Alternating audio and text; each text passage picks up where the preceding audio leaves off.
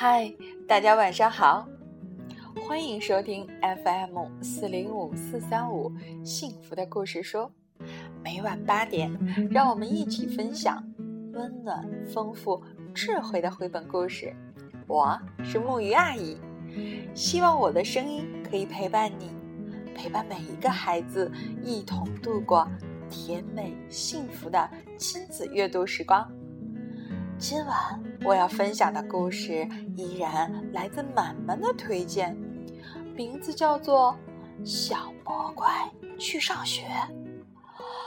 这个可爱的小魔怪跟上学有什么关系呢？好啦，让我们现在故事开始。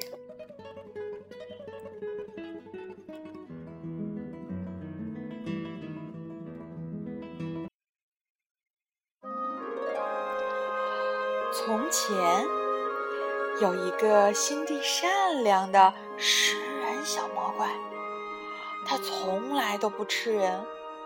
可是，小魔怪的爸爸妈妈最喜欢吃人了。每一次他们饱餐之后，都会打着饱嗝，摸着鼓鼓的肚皮，满脑子想的都是明天吃什么。唉。爸爸妈妈从来不陪小魔怪玩游戏，也从来不给他讲故事。在小魔怪家里，没有甜甜的苹果派，没有可口的牛奶米饭，也没有好吃的水果蛋糕。小魔怪讨厌这一切，他总是一个人待在自己的房间里，一会儿大喊大叫，一会儿跺脚。爸爸妈妈受不了了，就大声的训斥他：“捣蛋鬼，你吵得我们一点胃口都没有了。”只有一件事情可以让小魔怪感到快乐，那就是藏在茂密的小树丛后面，偷偷的看小朋友们玩游戏。啊，小朋友们玩的多开心啊！他们怎么能玩出那么多的花样呢？小魔怪惊讶极了。一天，小魔怪捡到了一本书，那是一个粗心的小朋友丢下的。书里有漂亮的插图，还有一些小小的黑黑的符号。小魔怪把书夹在胳膊底下，飞快的跑回了家。他知道，那些小小的黑黑的符号会讲出很多好听的故事。晚上，小魔怪拿着手电筒，躲在被窝里，仔仔细细的把这些符号看了一遍又一遍。可是，他还是不知道他们在说什么。小魔怪难过极了。第二天一早。他就做出了一个重要的决定，他向爸爸妈妈宣布：“我要去上学，我要去读书。”爸爸满嘴塞着饭，口齿不清地说：“不要说蠢话，吃饭，快吃。”妈妈也嘟嘟囔囔地说：“别耍小聪明，吃饭，快吃。”但是。小魔怪拒绝吃任何东西。第二天早上，爸爸只好领着小魔怪来到了学校。爸爸威胁老师说：“快教这个小笨蛋读书写字，不然我就把你们全吃掉。”小魔怪很不喜欢爸爸这样，他走到教室的最后一排，坐了下来，决心。好好念书，小魔怪学习非常努力，很快他就会认字了。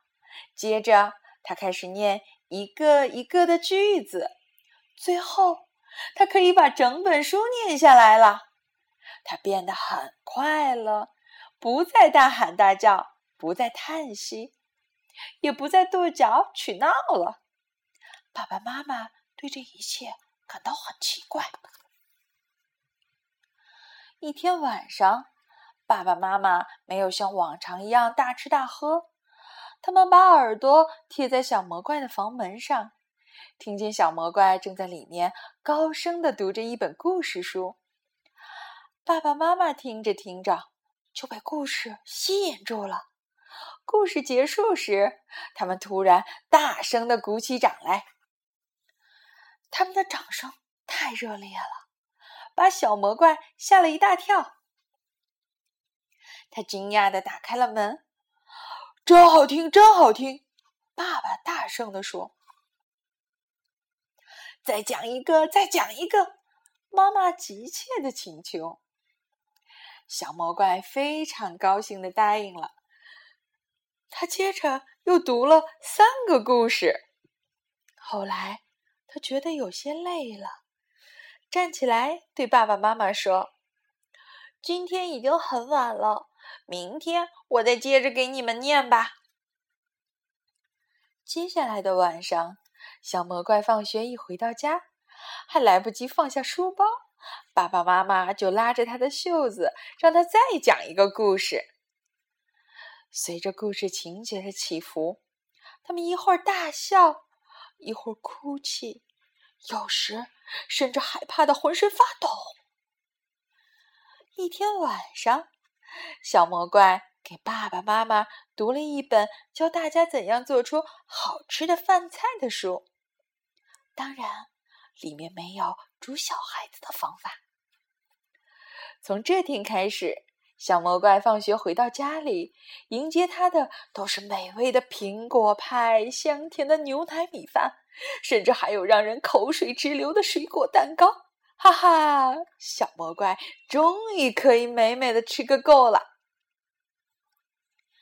每天，小魔怪都可以享受美味的饭菜，他觉得好幸福啊！他决定在他生日那天要邀请所有的小伙伴来到家里做客。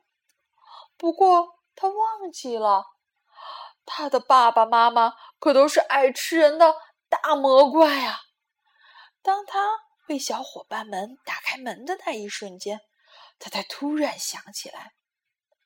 可是，安安、奥哦、萌萌、赫赫他们都来了，小魔怪害怕极了。整个下午，小伙伴们都玩疯了，他们一起跳舞，一起唱歌，一起放声大笑，一起打打闹闹。小伙伴们一个接一个的附在小魔怪的耳边说：“你的爸爸妈妈可真和气呀！”小魔怪第一次发现，爸爸妈妈真的很可爱，甚至在他们笑的时候，也会小心的不把长长的牙齿露出来。晚上，所有的小朋友都回家了，爸爸妈妈对小魔怪说。这些小孩子多可爱啊！以后你随时都可以把他们带到家里来玩，我们绝对绝对不会伤害他们。不过你可不能再带其他人来了，因为我们认识了他们，就不忍心再吃他们了。一言为定。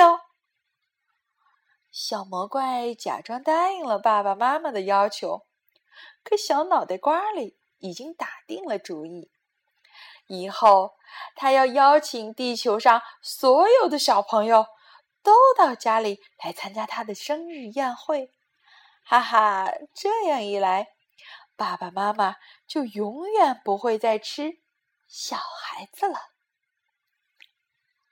好啦，今天的故事到这里就结束了。你喜欢这个故事吗？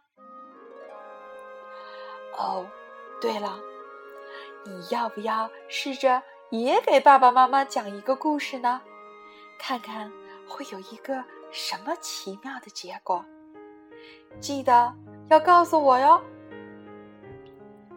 好啦，让我们一起说晚安，好梦。